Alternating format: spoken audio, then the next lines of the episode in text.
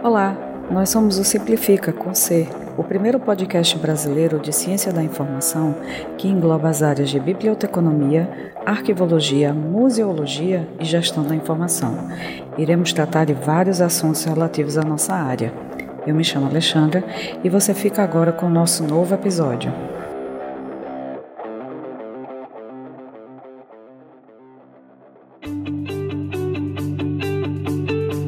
Não esqueça de acessar nossas redes sociais para ficar por dentro de todas as dicas que os convidados nos dão e outras novidades.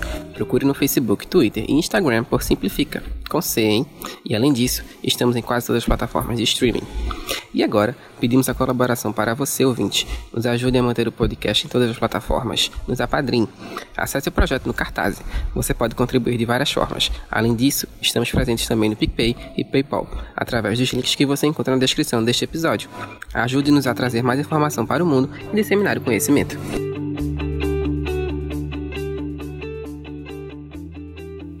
Após um longo inverno, voltamos com mais um episódio do Simplifica.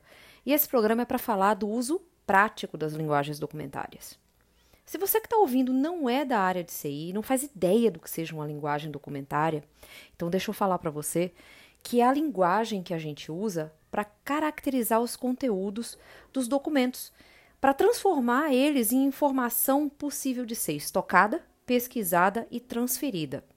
O legal desse programa é que a gente vai mostrar para vocês, sendo da área ou não, uma forma prática e importantíssima de usar as linguagens documentárias. Essa entrevista ela foi pensada depois que nós lemos um artigo que é parte de um projeto incrível que está sendo realizado pelos nossos dois convidados. O nome desse artigo é da representação ao monitoramento, a criação de uma ontologia do discurso de ódio online brasileiro. É, nós vamos disponibilizar o link da Brapse para que vocês possam ler também esse artigo, que é importantíssimo e vai abrir os olhos de muita gente. Luiz Rogério Lopes Silva, graduado em Comunicação Social, Publicidade e Propaganda pela Universidade Tuiuti do Paraná, mestre em Comunicação, Política e Atores Coletivos pela Universidade Federal do Paraná, é doutorando em Gestão da Informação pela Universidade Federal do Paraná e é professor do Centro Universitário Autônomo do Brasil, Unibrasil. Seja muito bem-vindo.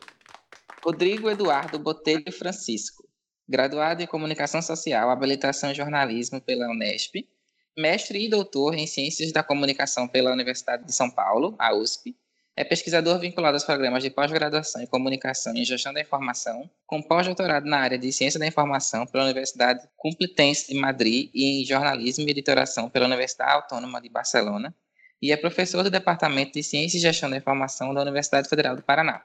Sejam muito bem-vindos. Obrigado. Obrigado.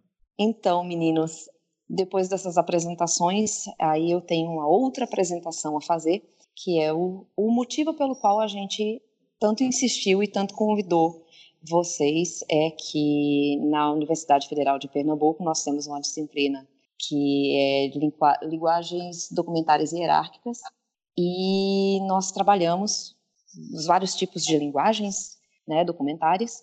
Felizmente caiu na minha mão o trabalho de vocês, que foi apresentado por mim, pela minha colega Evelyn, num seminário que foi pedido pelo nosso professor como eu disse a vocês anteriormente, gostaria de deixar registrado aqui no programa. Todo mundo ficou encantado com o trabalho de vocês por inúmeros motivos.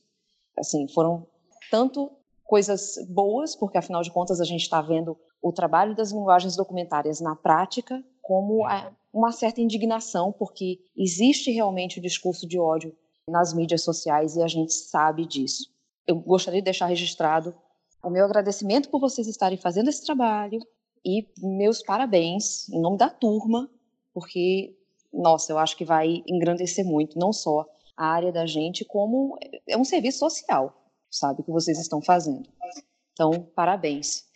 Tendo dito isso, vamos começar falando um pouquinho sobre o trabalho de vocês. Deixam eu me permitam sair um pouquinho da ordem aqui da, das perguntas e pular para aquela pergunta que a gente fala sobre o desenvolvimento do trabalho de vocês. Como é que está esse, esse trabalho? Falem um pouquinho sobre o projeto, por favor. Tudo bem, é, a gente agradece. Eu, enquanto doutorando aqui do Programa de Gestão da Informação, é, agradeço imensamente a vocês pelo convite. Eu acho que, dentro da perspectiva acadêmica, essa troca de informações, esse intercâmbio científico, sem dúvida nenhuma, ele só agrega para a difusão do conhecimento, principalmente num momento tão complexo como esse de criminalização do ensino superior. É importante esse tipo de canal para que a comunidade, né, tanto a científica como a sociedade como um todo, entenda o que a universidade está fazendo, a universidade pública, e a importância da pesquisa para a construção de uma sociedade mais justa, mais digna, igualitária, nesse terreno brasileiro em que nós estamos atualmente. Então, assim, como vocês comentaram dentro da nossa descrição, eu fiz o mestrado na comunicação, no programa de comunicação aqui da UFPR. Na oportunidade, o professor Rodrigo não era meu orientador, eu estava numa linha de pesquisa, que era a, pesqui a linha de pesquisa em comunicação política, e lá a gente observou esse fenômeno do discurso de ódio nos canais de comunicação das mídias sociais de três deputados o deputado Marco Feliciano, o deputado Rogério Peninha e, à época, o deputado Jair Bolsonaro. Esses deputados representavam fortemente as três bancadas, né, a bancada evangélica, a bancada agropecuária e a bancada da, segurança pública, onde a gente ali descobriu um pouquinho que eram, em alguma medida, fomentadoras desse discurso de ódio online. Então, a partir desse trabalho, eu conheci o professor Rodrigo e aí a gente iniciou esse trabalho juntos, eu vindo aqui para o doutorado na gestão da informação, onde a ideia é observar esse discurso não só pelas consequências que ele provoca para a sociedade, mas principalmente como que acontece a construção dele. E dentro da construção a gente está falando aí da representação desse tipo de conteúdo, principalmente em sites de redes sociais, né, nas próprias mídias sociais como Facebook, Twitter e YouTube, então, a partir daí, a gente começou a aproximar esse objeto da ciência da informação, da gestão da informação, e a partir daí encaminhando um pouquinho como que a gente conseguiria transformar esse objeto complexo num aspecto das linguagens documentárias e tendo talvez como consequência a, a criação de uma própria ontologia. Não sei se o professor quer completar. Eu quero completar só, Luiz, primeiro agradecendo também a, aos colegas pela, pelo convite para a gente poder estar falando desse tema, que é o local onde a gente está desenvolvendo essa pesquisa, que é no programa de pós-graduação em gestão da informação, onde nós temos uma preocupação interdisciplinar para abordar esses fenômenos da, vamos dizer, sociedade da informação, fenômenos da sociedade em rede. Né? Então, o discurso de ódio está dentro dessa ideia de cultura digital e de fenômenos que ganham potencialidade dentro dessas, dessas questões, desses temas pautados pelo paradigma digital. E isso, de fato, é uma preocupação que nós temos no nosso programa, principalmente na linha de pesquisa, informação, conhecimento e estratégia, que é a linha de pesquisa onde o Luiz está inserido, então, fazendo o seu doutorado. Né? O nosso programa, então, é, reforçando, tem essa característica interdisciplinar. Nós gostamos dessa perspectiva de reunir profissionais de diferentes formações para abordar esses temas de um ponto de vista interdisciplinar, mas respaldados pela tradição do pensamento, pelas teorias, pela epistemologia das áreas que estão em contato mais diretamente no programa. E aí é que está a ciência da informação, não é? E além da ciência da informação, também a administração e também a tecnologia da informação. Esse fenômeno é um fenômeno que requer essa visão interdisciplinar, não é um fenômeno que dê para a gente abordá-lo um pé só numa canoa, né? Porque ele é um fenômeno multidimensional. Então, ele requer essa reunião de várias perspectivas teóricas, epistemológicas e também da expertise de diferentes profissionais. Então, é, mesmo eu e o Luiz tendo origem na comunicação, a gente trabalha dentro da ciência da informação, em contato com essas teorias, com essas epistemologias, para a construção dessa visão mais interdisciplinar do fenômeno. E aí, falando sobre o encaminhamento do projeto, esse projeto completa agora em abril dois anos, né? Então, são dois anos do doutorado. Nesse processo de dois anos, é, o professor Rodrigo e eu fizemos um trabalho de curadoria que resultou em um primeiro artigo intitulado A Gestão do Discurso de Ódio em, em redes sociais, um comparativo entre o Facebook, Twitter e YouTube. Então, nesse artigo, a gente observou como que as, a, os sites de redes sociais, as empresas de tecnologia, têm trabalhado com esse fenômeno, quais as formas de moderação, né, a moderação social, a criação de, de, de blacklists, a própria criação dos próprios recursos de aprendizagem de máquina, justamente porque o fenômeno ele é complexo, né? Então, o discurso de ódio, é, apesar da perspectiva de poder ser em alguma medida representado, essa representação não vai conseguir alcançar todo o domínio, né? O domínio é muito maior do que simplesmente a proposta de vocabulário que a gente tem, ou até mesmo uma ontologia. Ele, infelizmente, é multifacetado, é dinâmico, e aí a gente está tentando pegar apenas uma parte desse fenômeno para conseguir essa representação. Além desse artigo, a gente está com outro artigo para sair agora, que é um trabalho um pouco mais articulado em relação aos resultados da dissertação, mas já trabalhando também com a perspectiva da mineração de texto. Então, é a mineração de texto de ódio no Facebook tem uma proposta aí com base nos dados que a gente traz da dissertação. E também tem outro artigo que foi aprovado agora num congresso internacional no hispano brasileiro que a gente apresentou, que é sobre a representação da intolerância religiosa é, em mídias sociais. Então, esse tipo de, de esse artigo a gente encontra uma metodologia onde a gente faz um cruzamento entre os termos encontrados nas redes sociais com os termos da Bíblia cristã e observa quais desses termos são usados para disseminar o discurso de ódio. Então, é basicamente isso o artigo que está saindo agora, que é a metodologia dessa tese né, que a gente está fazendo. Então, é, é, é basicamente Meu... isso, né, pessoa é, que está... O status onde está agora. Né? Meu Deus, eu já quero ler esses artigos novos. Ah! Já quero ler tudo. E aproveitando, né, é, que vocês falaram aí do Facebook, do Twitter e do YouTube, que são as plataformas que mais têm discurso de ódio, né? Eles também criaram, ou estão criando um mecanismo que bane esse tipo de, de comentário. É, o próprio Twitter ele tem um mecanismo que você pode denunciar os usuários ou a própria publicação. Como é que vocês veem isso? Isso ajuda no trabalho de vocês? Isso atrapalha? Quando a gente construiu o primeiro artigo sobre a gestão, a gente observou uma evolução nesses processos de moderação de conteúdo. Então, não foi uma, é, o, artigo deixa claro que essa, é, essa motivação ela não é genuína das plataformas. As plataformas não são boazinhas a ponto de se preocupar com a sociedade, se preocupar com a saúde das relações apesar do discurso dos seus líderes, né, dos seus dirigentes, estarem muito pautados nisso aí. A gente observou com a, análise e comparativo das três plataformas que os processos de moderação só evoluíram a partir do momento em que, se, em que foram criadas leis onde iriam ocorrer sanções para essas plataformas. Então, Facebook, YouTube, Twitter, que são de empresas, empresas diferentes, elas se viram, em alguma maneira, coagidas a tomarem alguma atitude.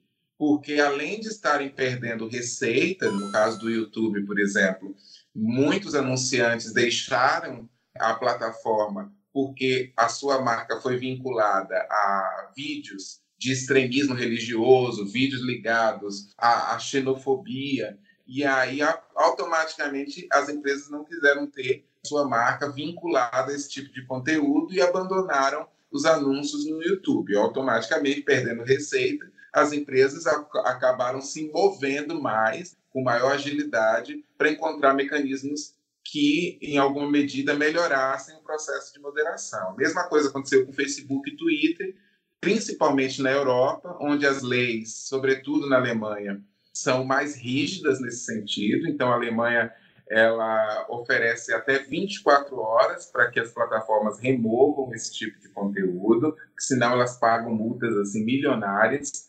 Então, assim, a partir disso, todo o processo de aprendizagem de máquina, o aumento das blacklists, todo esse processo de moderação foi aprimorado. Não sei se o professor quer completar. É, eu queria chamar a atenção para esse fenômeno que está acontecendo com as empresas e como que a sociedade está enxergando a primazia que essas empresas passaram a ter dentro da sociedade, né? Ou seja, essas empresas nascem como fruto de uma, entre aspas, uma evolução da tecnologia, da tecnologia internet, das tecnologias em rede, elas passam a chamar para dentro dessas plataformas redes, organizações de pessoas, potencializar temas, potenciar agrupamentos é, e, de alguma forma, nos captar para dentro dessas redes, mas isso tudo acontecendo dentro de um terreno desregulado.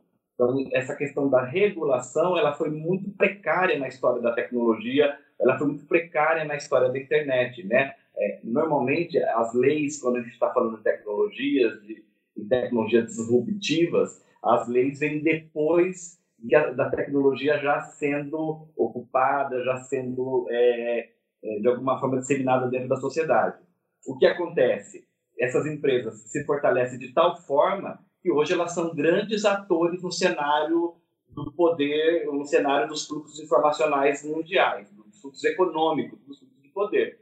É, é preciso a gente entender que essas empresas têm é, um movimentam um volume de recursos financeiros às vezes maior do que muitos países. Elas se tornaram atores determinantes no contexto sociopolítico econômico mundial. E, de alguma forma, alguns escândalos vêm colocando luz a essas relações que estão sendo mediadas por essas empresas.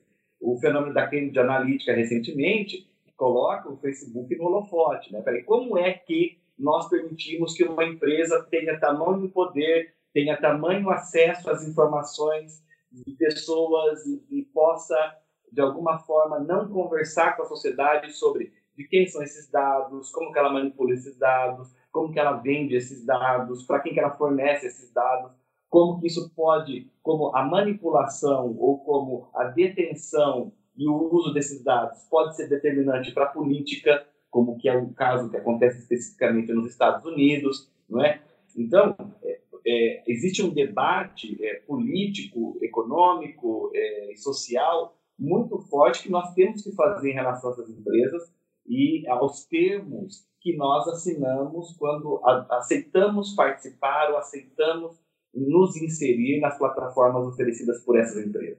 Então, é, a gente não pode esquecer que por trás de cada rede social digital existe uma movimentação, existe um fluxo informacional, que ele é um fluxo informacional é, capitalista. Né? Por trás tem uma empresa que tem uma lógica de capital, que tem uma, uma lógica neoliberal, e são essas relações que estão por trás disso. E um conceito que eu acho é, muito importante ressaltar, que fica evidente, é esse conceito da sociedade de controle e como que nós precisamos debater essa questão da nossa presença no que é digital, nas plataformas digitais. Como que os meus dados circulam dentro dessas plataformas, são utilizados, qual que é a minha presença dentro dessa plataforma, para onde eu estou sendo captado quando capturo uma imagem minha e por aí vai. Então, o nosso trabalho, a pesquisa do Luiz, em, em linhas gerais, né, ela está dialogando com este cenário, que é um cenário que nós devemos fazer a crítica, fazer o contraponto. Né? Imagino que é um pouco isso. E, em especial, no caso do discurso de Georgia, um outro ponto nessa questão da moderação é complicado, principalmente falando aí do conceito de sociedade de controle, que é o processo da censura. Então, todas as políticas das plataformas, elas têm aí uma dificuldade grande porque elas universalizam um conceito independente, independente da realidade local de cada país. Então, o Facebook não atua apenas nos Estados Unidos ou no Brasil, ele atua em todo o mundo. Nesse sentido, obviamente, com exceção da China e alguns outros países. Nesse sentido, uma legislação geral acaba, em alguma medida, ferindo é, legislações locais e, inclusive, o próprio direito à liberdade de expressão, que é uma situação complexa. A gente está falando de um fenômeno chamado discurso de ódio, que super complexo, multifacetado, ele vem muitas vezes de maneira explícita, mas boa parte das vezes de maneira velada. E aí, como que você moderar esse tipo de conteúdo, identificando o que é discurso de ódio e, ao mesmo tempo, promovendo uma sanção ao interagente, sem configurar aí uma afronta ao direito da liberdade de expressão. Então, nesse sentido, a discussão é, sobre o processo de moderação de discurso de ódio, seja ele dentro da plataforma de redes sociais ou seja em outros espaços dentro da web, ele é muito complicado, precisa evoluir, porque definitivamente a gente está aí no impasse entre direitos fundamentais, que a gente está falando aí, o direito à vida, o direito à crença, com um outro direito também muito importante, que é da liberdade de expressão. Aí se junta essa discussão o processo todo da aprovação da nova Lei de Proteção Geral dos Dados, que é algo também que a gente pretende abordar. Então, assim, são várias frentes, por isso que o professor Rodrigo trabalha, comentou em relação ao nosso trabalho, a importância de sinalizá-lo como interdisciplinar, porque realmente são várias áreas que interferem nesse processo. Eu não posso apenas representar o fenômeno com seus termos, com seus axiomas, suas propriedades, suas classes, sem levar em consideração aí o contexto, a jurisdição e tantos outros aspectos que vão automaticamente interferir na identificação daquilo que é ou não violado. Enquanto vocês estavam falando, principalmente você, Luiz, nessa última fala que você deu aqui, quando você diz, ah, não, é que o discurso de ódio tem muitas facetas, não é uma coisa simples, é uma coisa, inclusive, muito delicada de ser, ser tratado, porque vai de encontro, muitas vezes, à liberdade de expressão das pessoas. E aí eu tô aqui na minha cabeça, que está assim, a milhão. Eu me lembrei de um exemplo que aconteceu em 2017 de uma personalidade daqui de Recife, uma blogueira relativamente famosa daqui de Recife, que caiu na insanidade, eu não sei como nem como definir isso, de comparar no Dia Internacional do Portador de Síndrome de Down, essa pessoa foi na foto do sobrinho de uma amiga dela e comparou uma criança de um ano, um ano e meio, com síndrome de Down, com um cachorro disse que as pessoas com síndrome de Down, quando crescem, ficam feito cachorro, só querem trepar. Ela foi, inclusive, processada pela família, porque é um discurso de ódio, não é um discurso de ódio como é ah, muitas vezes contra as pessoas de religião de matriz africana, que ah, são chamadas de seguidores do capeta, não é isso? Ou contra a comunidade LGBT, QT, I, A, mas, meu Deus, eu me perco nas siglas. certo? Que aí é uma coisa que é muito pior. Inclusive, teve um caso recente de uma mãe que matou um menino, filho dela, porque o menino era gay. Então, assim, foi muito além do discurso, ela foi para as vias de fato. E eu fiquei me lembrando dessa questão dessa, dessa moça que escreveu isso, que foi processada, porque em momento algum ela usou palavras que podem ser categorizadas como odiosas. O discurso era de ódio, porém, para uma identificação de uma rede social como o Facebook, que foi o caso é, da, da rede social que ela usou, eu acho que seria mais complicado, até para identificar e poder fazer a exclusão desse comentário, não seria? Uhum. Porque assim, não tem nenhuma palavra que diga, ah, foi, ela, ela foi ofensivo, né? Isso dependeria muito da denúncia das pessoas que viram esse comentário e depender do julgamento da pessoa que trabalha no Facebook para poder fazer a exclusão desse tipo de, de situação. Não seria mais ou menos assim? É, a gente entende que qualquer trabalho de representação do conhecimento é um trabalho limitado. Porque qualquer trabalho que representa algo não é mais esse algo, é, é. uma, uma representação que foi feita por alguém. E essa representação ela tem as limitações da pessoa que representa. Né? Então, é, é, é, um trabalho de linguística, é um trabalho de semiótica, né? representar algo, é algo bastante complexo. Então, uh, um trabalho como esse que o Luiz propõe, de criar um vocabulário controlado, é uma forma primeira de ter axiomas, de ter classes, de ter subclasses que passam a representar esse conteúdo primariamente. Mas esse trabalho não pode ficar parado. Nenhum vocabulário controlado deveria ser entendido como algo pronto e acabado. É, nós deveríamos olhar os vocabulários controlados como, como dinâmicos, como algo vivo, que deva ser retroalimentado todo o tempo, e também como algo colaborativo. Tem a participação de vários atores sociais na sua representação, porque é, esta representação ela tem que capturar isso que você está colocando, Val, que é o subjetivo, porque é, no conhecimento e na forma como o conhecimento circula, na forma como ele se coloca no mundo, ele tem do subjetivo humano. Então, qualquer signo informacional, quando eu coloco ele no mundo, uma palavra, algo que eu digo, algo que eu escrevo, algo que eu desenho, ou algo que eu posto nas redes sociais, isso é um signo informacional, é uma, é uma forma como eu represento algo. Então, a forma como eu coloco o meu discurso de ódio nas redes sociais, ou como algo como que eu me manifesto nas redes, vem, vem carregado dessa subjetividade que, que nem sempre as técnicas que nós temos, tanto na ciência da informação, quanto na informática, quanto na computação, ou quanto na linguística, são capazes de capturar.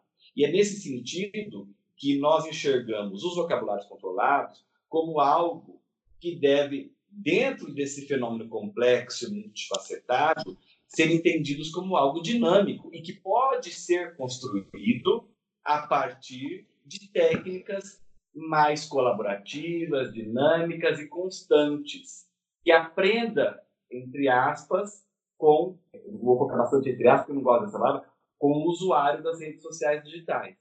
Esse vocabulário controlado, ele é atualizado? Quando ele é atualizado? Ele está incorporando novas palavras? Como que ele está incorporando? A partir de uma intervenção humana? Ou nós podemos também utilizar, utilizar machine learning? Ou nós podemos também utilizar aprendizagem de máquina para que novas palavras possam ser detectadas, incorporadas, retroalimentar esse vocabulário controlado? O que é importante para responder a tua pergunta, eu imagino que é a gente entender que por trás de qualquer vocabulário controlado existe toda a limitação da sua representação e essa limitação em virtude do subjetivo que tem por trás de cada signo informacional. Para vocês, qual o trabalho mais difícil? É justamente pegar esses conceitos e transformar numa palavra? Tem mais algum tipo de trabalho que está sendo feito? a tecnologia que vocês talvez não, não sei se vocês têm o conhecimento de tecnologias para fazer esse monitoramento desse tipo de, de tags ou de hashtags que a gente também pode usar, que justamente seriam as nossas representações, né, os nossos termos descritivos. Eu queria responder um pouco, dar alguns exemplos de, de algumas tradições de representação do conhecimento que nós temos dentro da ciência da informação e entender um pouco algumas limitações.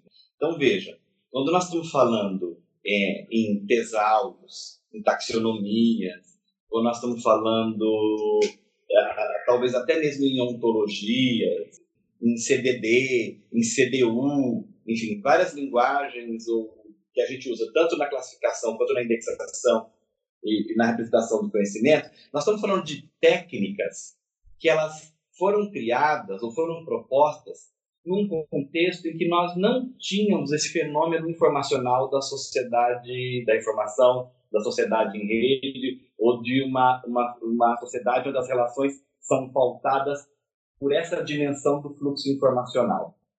Então, acaba sendo quase óbvio que estas técnicas que foram criadas num outro contexto paradigmático elas já não dão conta de representar a informação no contexto de Big Data, não é? De um, de um volume, de uma velocidade da circulação é, da, da, informação que é, que é difícil medir, inclusive. Então, é, nós estamos num ponto de inflexão da ciência e da ciência da informação em particular, e, da, e eu diria até da própria computação, que é como conseguir aprimorar ou criar novas técnicas que respondam a um novo paradigma. Então, estamos falando de um novo paradigma. Não dá para pensar que o fluxo informacional hoje é igual ao, ao, da Revolução Industrial. E muitas vezes, boa parte das técnicas que nós estamos falando de foram criadas para representar um objeto analógico chamado livro. Será que, que nós estamos trabalhando com as ferramentas adequadas para o paradigma que, que, nós estamos abordando? Então, me preocupa um pouco isso. E como que a gente pode se aprimorar de experiências ou, ou de expressões do fenômeno que possam, enfim, ajudar a inovar e criar novas formas de abordar isso. Né? Você está colocando as tags, as hashtags.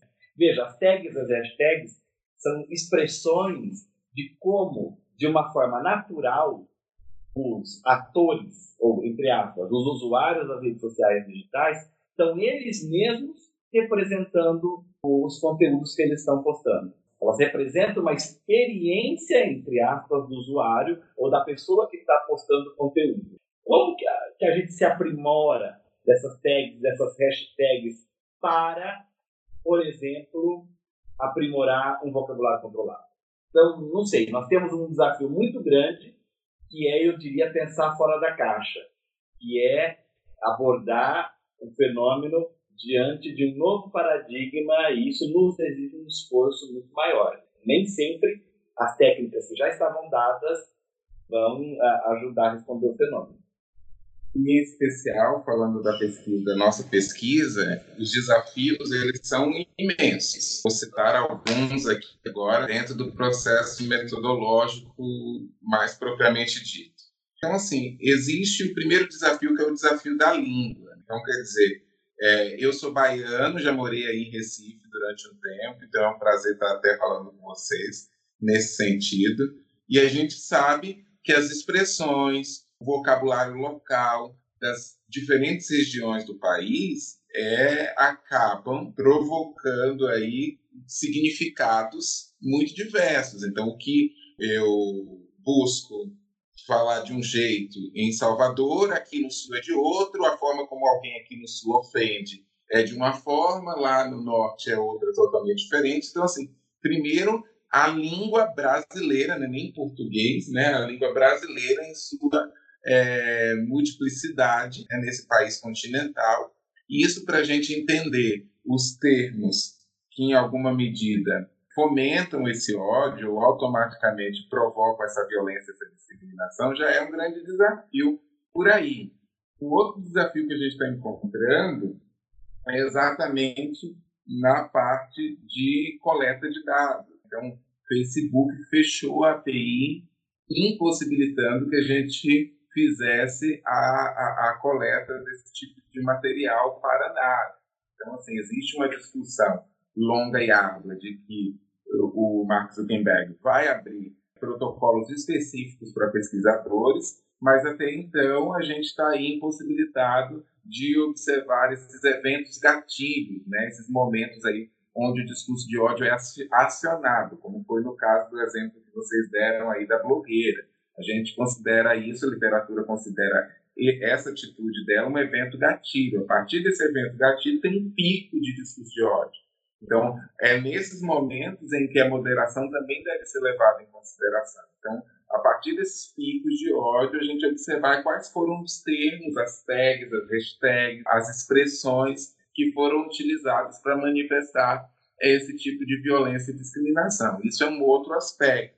Como o professor Rodrigo também já comentou, o fato do volume de dados ser muito alto e muitas vezes a mão de obra para esse tipo de pesquisa é baixa, a gente tem um desafio aí do próprio processo de análise de conteúdo. Então, para esse artigo, por exemplo, sobre intolerância religiosa e termos bíblicos, a gente está com um 108 termos foram identificados e esses 108 termos eles não são os termos mais recorrentes. A gente utilizou a lei de Zipf para para fazer essa curadoria justamente para identificar termos que poderiam passar pelas ferramentas já utilizadas pelas redes sociais hoje.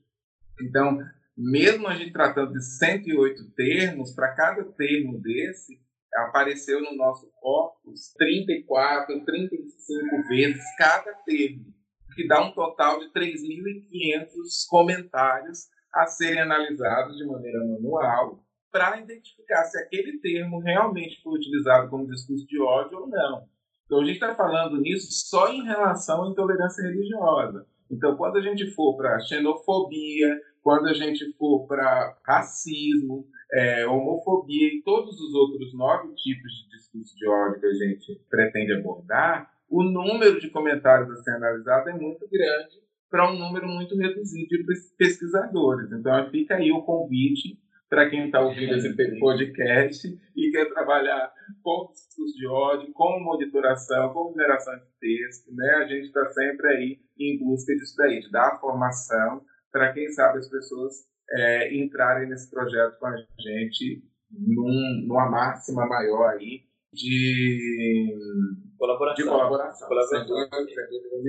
Então, é, os desafios não são poucos, né? E sem falar do tempo. A gente está falando aí de uma tese. Mesmo a gente falando que o doutorado são quatro anos, o tempo é muito curto, porque aí você tem que se envolver também em outras coisas.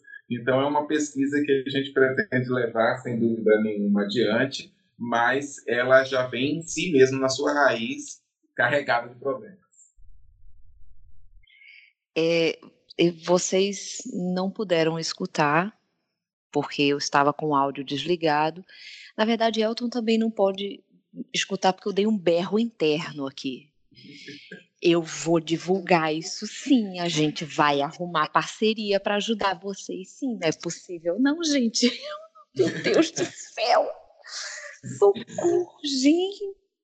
Eu estou mais empolgada com essa entrevista com vocês do que eu sonhei que eu poderia ficar, gente. Minha Nossa Senhora, é, mu é muita informação. Eu sou, todo mundo, todo quem está acostumado a, a, ouvir o podcast sabe que eu sou a pessoa empolgada.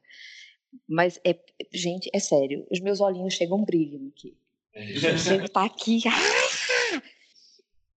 assim, sem querer, querendo, vocês uhum. responderam absolutamente tudo que a gente tinha para perguntar para vocês e mais um pouco. Isso quer dizer que, para mim, é total e completa infelicidade. A gente está chegando no final. Que droga! Que droga! E no final é aquela hora que a gente pede a dica do entrevistado, né? A dica relacionada ao trabalho, a, a entrevista que a gente que a gente acabou de realizar. Então, vocês têm alguma dica para o pessoal que está ouvindo? Pode ser tudo, vale tudo: livro, atividade, música, série, ler o artigo de vocês. Opa, fica a dica. A minha, no caso. ok. Olha, não é uma dica o que eu vou deixar, na verdade é um convite que eu acho que se, se partir da leitura do nosso artigo ou do, do que a gente tem produzido, eu fico muito feliz. Mas é um convite para que a gente possa cada vez mais trabalhar em rede, cada vez mais trabalhar numa perspectiva de ciência aberta cada vez mais também trabalhar numa perspectiva de ciência interdisciplinar.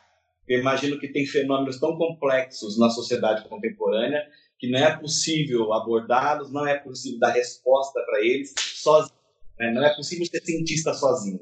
Então, nesse sentido, o nosso grupo, nós temos atuado em algumas frentes, como é a frente da rede de gestão da informação e do conhecimento, nós criamos, junto com a Universidade Federal de Santa Catarina, com a Universidade Federal do Rio Grande do Sul, com a Universidade Estadual de Londrina e Estadual de Santa Catarina, já há alguns anos, uma rede que hoje já conta com 11 universidades. Nessa rede, a gente tem levado esse e outros temas, né? numa perspectiva de trabalhar em comum, de trabalhar em conjunto, de encontrar parceiros. Por quê? Porque essa questão da rede, essa perspectiva interdisciplinar, e para mim, particularmente, Rodrigo, essa, essa perspectiva de ciência aberta é a única forma de fazer ciência hoje em dia. Então, eu não consigo trabalhar se não for a partir dessas ideias de colaboração. Fica o convite para quem quiser saber mais da rede. Nós temos um site, o site é redigic.info, e lá vocês vão poder ter mais informações sobre as nossas atividades e, inclusive, o próximo evento que nós vamos realizar, que vai ser em Natal, ou seja, aí no Nordeste, é, em junho, provavelmente do próximo ano, onde nós vamos realizar um, seminário sobre gestão da informação e do conhecimento e, na sequência, um consórcio mestral e doutoral, que é onde a gente coloca à prova projetos de pesquisa como esse do Luiz. Então, o artigo que vocês eh, chegaram até nós, que vocês leram, na verdade, ele é uma comunicação de pesquisa que a gente apresentou num consórcio mestral e doutoral da rede, que a gente acha muito legal, porque a gente leva esses projetos até lá, coloca em discussão, especialistas comentam, né, e é uma forma de reunir pesquisadores em torno dos seus temas e ver como a gente pode colaborar junto. Essa é a ou o convite.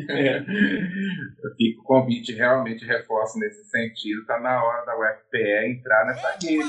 Que tal? Então, gente, eu estou aqui olhando para Elton. Elton, vamos acionar aqui, vamos falar com os professores da gente. Se depender da gente, já entrou. Olha, se depender da gente, eu já estou aqui, já estou pensando em nomes na minha cabeça, assim. Migues, vamos, vamos participar, vamos ajudar aqui o pessoal, porque, meu Deus do céu, eu estou pensando em. O professor um... Antônio Júnior, é, aí da UFPE, esteve conosco ano passado no Rio Grande do Sul. Esteve conosco, não, porque eu não estava presencialmente, né? Esse ano.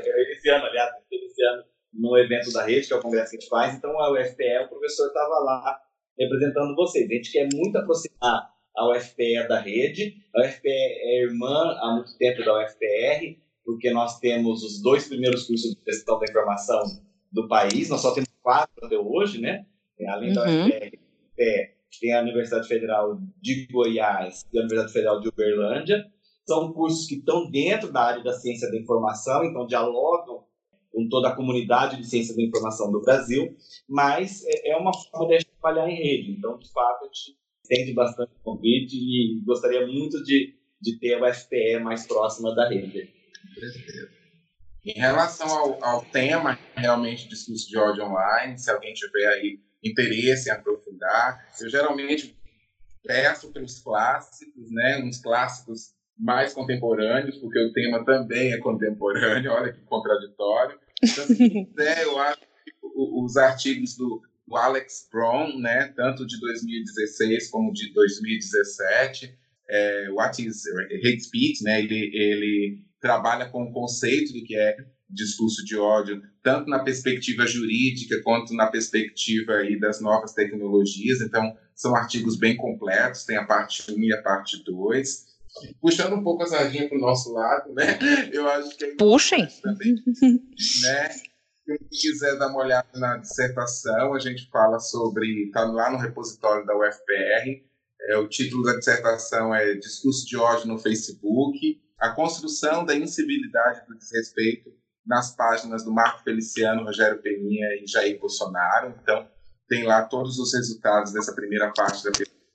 É bem forte. E aí, acompanhar em alguma medida é, é, órgãos também aqui dentro do país que trabalham de maneira muito ativa nessa questão da proteção à liberdade de expressão, no caso o artigo 19, a organização do artigo 19, e no combate aí ao discurso de ódio, tem algumas instituições também brasileiras e internacionais que acabam é, nos auxiliando nesse sentido. Então é só dar uma bugada aí que a gente encontra várias é, iniciativas nesse sentido. A gente espera realmente que as pessoas entendam eh, esse problema, que é o discurso de ódio, como algo de todos. Ou a gente começa a mudar, em alguma perspectiva, o nosso comportamento em rede, a nossa reação em relação ao discurso de ódio, justamente por uma perspectiva de educação para a civilidade, de educação à tolerância, né? Existem autores que portam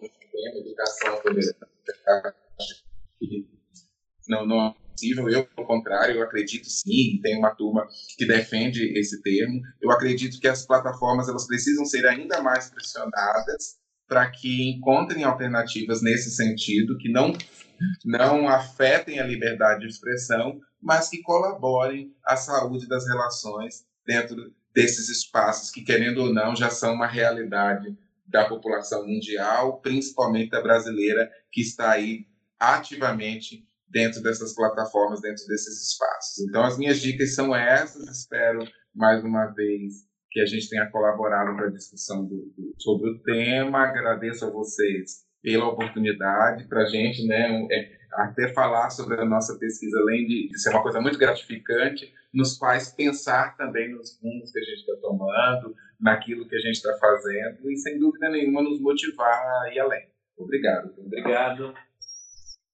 Obrigada a vocês, minha gente. que sonho. Olha, é, a, a gente agradece mais uma vez por toda essa quantidade de informação importantíssima que vocês estão trazendo pelo trabalho de vocês. E realmente, é como o Elton disse, se depender da gente, e infelizmente não depende, mas se depender da gente, a gente vai fazer campanha sim para rolar essa parceria. Claro, e, claro. Elton, vamos montar aquela caixinha? Vamos começar a, a guardar aquele dinheiro para ir para o Rio Grande do Norte? Para ver se a gente vai, participa deste, desse encontro com esse pessoal, conhecer esse pessoal pessoalmente, gente. Quero. Já, já, vamos, já vamos separando o dinheiro da bolsa e colocando na conta. É, claro. E, pessoal, quem quiser vir estudar conosco, fazer mestrado, doutorado conosco, nós temos, agora fazendo merchandising, né? Nós claro. doutorado em gestão da informação. Claro, vocês todos da UFPS são muito bem-vindos para quem quiser vir estudar conosco, fazer intercâmbio aqui conosco no Paraná, em Curitiba. Se ligaram, né? Gente, se, se prestar atenção nessa parte, eu acho melhor vocês prestarem. Olha aí, é o Tinho que gosta de um frio, né? Gosta de pegar um friozinho. Pronto, querido, vá-se embora.